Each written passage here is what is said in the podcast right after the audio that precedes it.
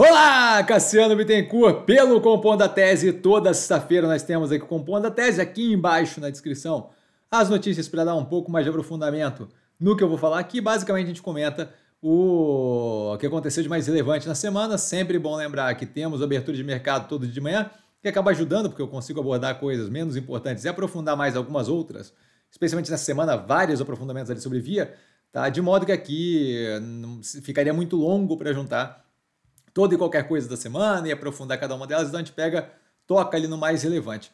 Tá? Sempre bom lembrar que o que eu falo aqui nada mais é do que a minha opinião sobre investimento, a forma como eu invisto, não é, de qualquer forma, modo, em geral, indicação de compra ou venda de qualquer ativo do mercado financeiro. Isso dito, a inflação, o IPCA, a inflação oficial aqui no Brasil, veio a 0,23, está abaixo do, das projeções, tá? o que continua dando indicativo de continuidade da redução dos juros pelo Banco Central, o que a gente deve ter na semana que vem, se não me engano, dia 19, o Copom.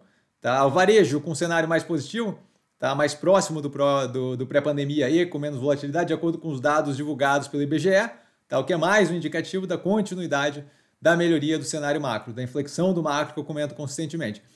Passando para os ativos que não estão no portfólio, a Priner já contratando XP e Itaú, se não me engano, para fazer oferta subsequente, um follow-on, Tá? Não lembro aqui a quantidade, mas comentei no abertura de mercado, o valor exato não lembro.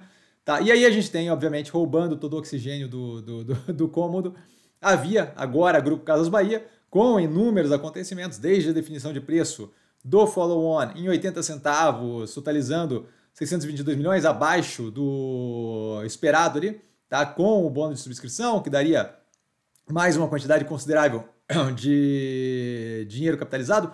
Isso daí agora graças à redução de, de rating, com toda a questão de poder desistir, não poder desistir do, do de poder desistir do follow-on, eu, como comentei em vários shorts aqui, vários vídeos, durante a semana, uma cacetada de short para quem quiser aprofundar, não vou retirar o meu pedido de follow-on, então eu vou continuar no processo de follow-on, uma vez que na minha cabeça faz muito mais sentido é, injetar mais grana para dentro da companhia, então follow-on é algo positivo para quem está comprado, tá? de modo a ir comprar para o mercado é por isso de uma troca de dinheiro de mão, então eu vejo como interessante, ele acho que ajuda é, na, na, estrutura de capital da operação. Tá? Mais do que isso, a gente teve aí dois preços de queda bem agressiva, e aí a galera fica muito tensa nesse momento, eu entendo perfeitamente, o preço ali é, passa a ideia de fim do mundo, apocalipse. Acho que vale lembrar que o preço do ativo é uma coisa e a operação da empresa é outra, certo? A operação da empresa é aquela que a gente teve analisado no segundo trimestre de 2023, que o vídeo está no canal. Além disso, tivemos também, esqueci de falar aqui, o CRI, né? Um pedaço ali relevante que causou também um furor.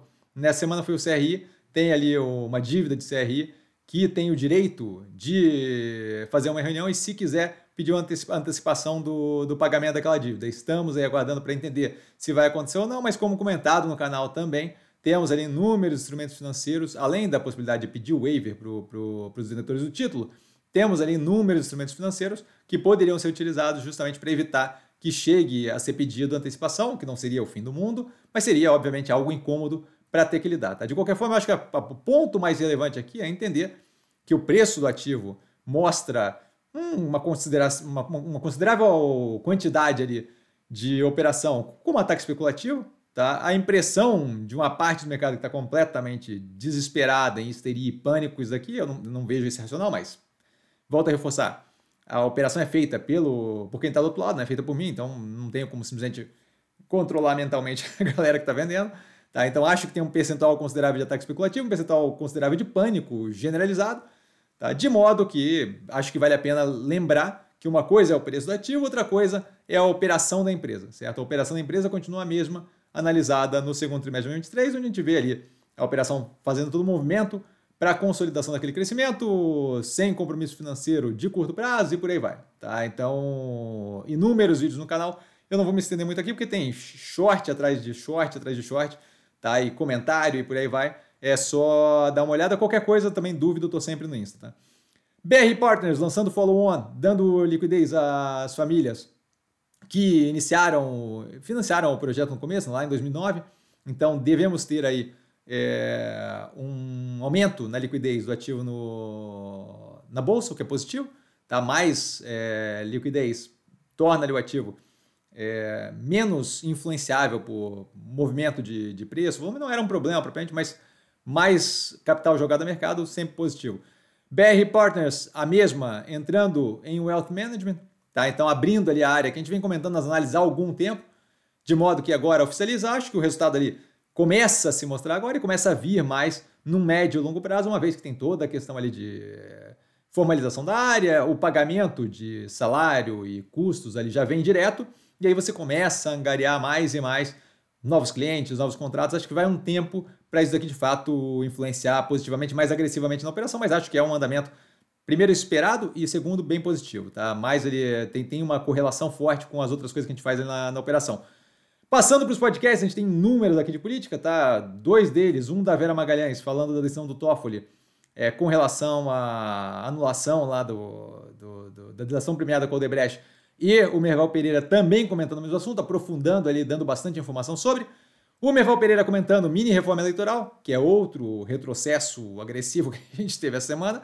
E por último, a Vera Magalhães também comentando agora a questão da não devolução de relógio, por aí, bens, bens que deveriam ser da União e que o Lula levou embora, assim como a mesma questão do Bolsonaro, mas agora com o Lula, que reagiram mal ali. O governo, o órgão de comunicação do governo reagiu mal com o jornal que publicou isso daqui, e aí todo esse bafafá, e aqui ela faz uma explicação bem aprofundada de mais essa semelhança entre o governante atual e o governante anterior. Tá? Por último, aqui mais dois podcasts, um deles o The Intelligence da Economist, falando uma entrevista é, de 24 minutos aí com o Vladimir Zelensky, o presidente da Ucrânia. Acho bem interessante, é algo que eu acompanho. Tá? E o The Journal, não sei quem está sabendo, mas saiu a biografia do Elon Musk agora, ontem, hoje, alguma coisa assim. E aí esse The Journal do, do Wall Street Journal fala especificamente da, do comentário, um dos comentários que está chamando mais atenção, do modo demônio do, do Elon Musk. Aparentemente é o Demon Mode que ele tem lá, que foi comentado pelo biógrafo dele e deu um mó bafafá aí de que ele entra, fica, fica todo focado em alguma coisa e estoura com todo mundo e não lembra depois. Bom, para quem quiser, tá ali para ver, tá?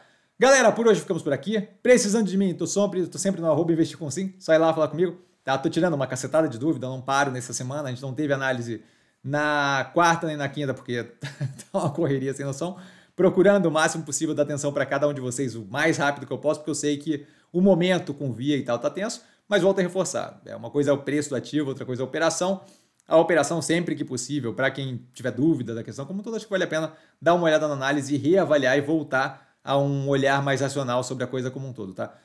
Dúvida? Eu tô sempre no Investir com Sim, arroba Investir com Sim, só ir lá falar comigo. Não trago a pessoa amada, mas sempre lá tirando dúvida. Vale lembrar que quem aprende a pensar bolsa opera com mero detalhe. Um grande beijo a todo mundo e nos vemos nesse final de semana durante as análises. Valeu, galera. Beijão!